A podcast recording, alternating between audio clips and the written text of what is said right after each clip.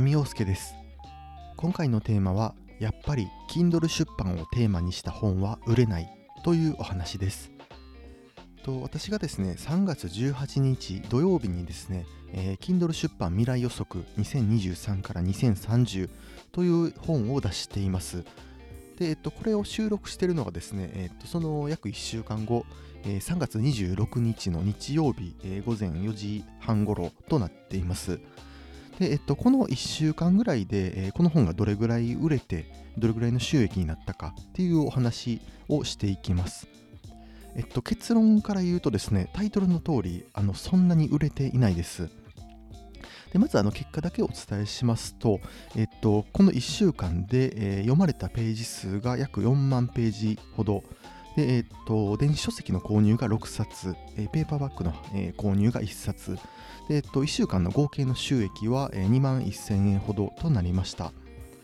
でえっと、単純に考えて、えっと、1週間で2万円超なので、えっと、すごく儲かってるのかなというと、えっと、おそらく今後ですね、急激に下がっていくとは思います。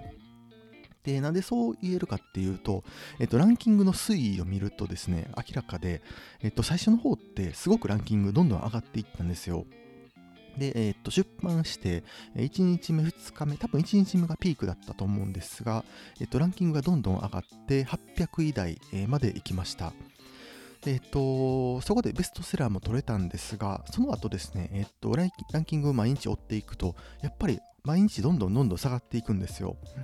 で、えっと、今がですね、えっと、4000位台ぐらいですので、えっと、まあ、徐々に本当に一気にガンと下がるよりかは、えっと、どんどん下がっていくというような状況です。でおそらくですね、えっと、今3月ですので、もう4月の終わりとかになると、えっと、もしかしたら1万位台までいくのかなというふうに思っています。で、えっと、まあ、あの、この売れていない、まあ、売れないっていうところ、えー、意味はいくつか込めてまして、まあ、一つは、えーと、有料購入が、えー、出ないということです。でえーと、結局電子版も6冊買われたんですけど、そのうち予約購入が4冊なんですよ。本当にあのー、結構この本は思い入れも強くてだいぶ前からこんな本書いてます。これを3月の中旬に出しますっていうのを発信しててすごく嬉しいことに楽しみにしてくれる方も多くてですねそういう方がおそらく買ってくれたのかなと思います。ただ、えっと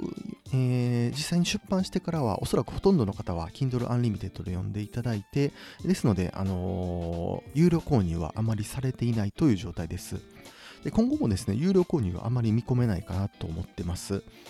で今後、えー、とどういう層が読むかというと、おそらく、えー、Kindle 出版を、えー、始めたいなと思う人であったり、えー、で、に Kindle 出版をしている人、えー、こういった方が、えー、読んでくれるのかなと思っているんですが、やっぱりですね、そういった方って、えっと、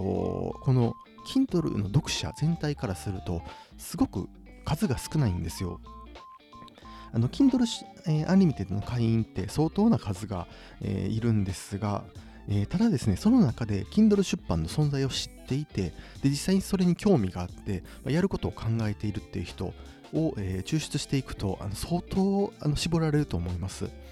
なので、あのもう売れない、えー、理由はすごく単純で、えターゲットが少ない、もうこれだけだと思います。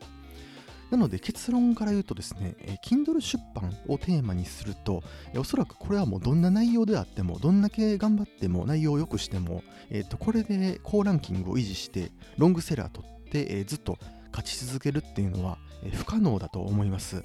もうえっ、と、ちょっとこれはどう考えても、え、私もこれで攻略していく術は見つかりま見つかっていないです。ただ、えっと、これが将来的にどうなるかっていうと、ちょっと変わってくると思ってまして、これ予測の中でも、えー、お伝えしてるんですが、今後ですね、Kindle 出版の注目度って相当上がってくると思います。で、どこで、えー、大きく注目されるかと言いますと、えっと、おそらく雑誌とかテレビとか、そういったところで Kindle 出版が取り上げられたとき、本当に昔 YouTube がですね、えっと、YouTube って本当に知る人ぞ知るビジネスみたいな感じだったと思うんですが、えー、ある、あのー、時期を皮切りにですね、えっと、急に注目されるようになりました。で、その大きなきっかけがテレビ CM で、テレビでですね、あの、ヒカキンさんとかが急に出だしたんですよ。で YouTube が広告をでかく売ってですね好きなことで生きていくっっていうようなテーマで広告売ってまして、まあ、YouTube のクリエイター YouTube 動画作って、えー、広告で、えー、儲けませんかみたいな広告を売ってます。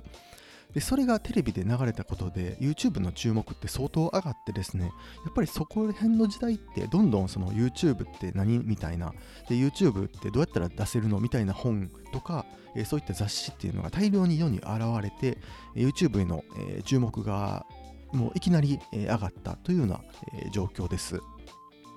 で、えっと、Kindle 出版がそれがいつが来るかいつ来るかっていうのは、えー、まだわからないんですが、えっと、それはどこかの将来で必ず来ると思ってます。あの Kindle 出版っていうビジネスモデルが、えー、世間的にテレビとかで扱われて、えー、注目されてで、えーと、そこで注目された時にですね、えーと、やっぱりこの私が出した本って、えー、少しまた見方が変わるのかなと思います。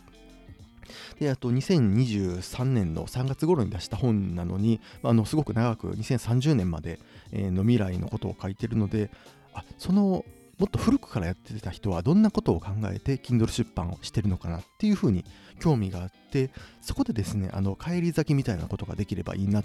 ていうふうに、妄想しながら書いています、えー、書いていました。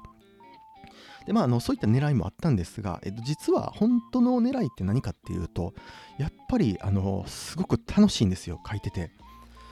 あのー、私が Kindle 作家として2年ほど続けているんですがあのたまに定期的にですねガス抜きというかあの本当に書きたいことを書かないとなんか続かないようになっちゃってきててですね。えっと、本当に最近だったら、1個前の作品で言うと、新 NISA、えっと、NISA っていう新しい制度について解説した本、これを出しててですね、これが大ヒットしてるんですが、でこれも一応書きたかった本ではあるんですが、やっぱり一番の目的は収益です。あのどうやったら収益が得られてどうやったら分かりやすく伝わって、えー、多くの人に受けるか。これを、えー、最重視してるので相当神経使ってるんですよ。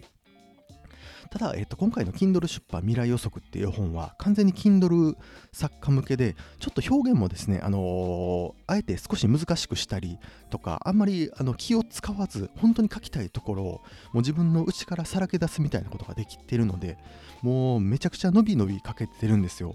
もうその書く過程がめもう相当楽しくてですね。で書いた後出版した後も Kindle 作家の方からいっぱいコメントいただけるんですよ。本当に Kindle 作家向けの本ですのでそういった方に刺さった方には、えっと、コメントいただけてやっぱりそれが嬉しいんですよ。あの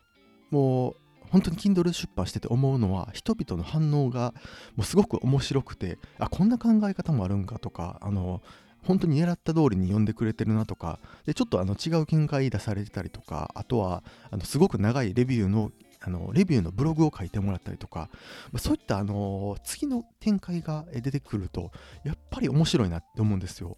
ここはあの収益というよりかはもう99%ぐらい趣味です。本当にあのこの本出しててもうめちゃくちゃ面白くて家庭も面白いし出した後の展開も面白いので、まあ、たまにですねこういうもう収益とかどうでもいいのでもう自分が100%楽しめる本を出すのも、えー、出していく、まあ、こんなことも続けてるとですね Kindle 出版って本当に10年でも20年でも、えー、もう無限に楽しめるのかなと思ってます。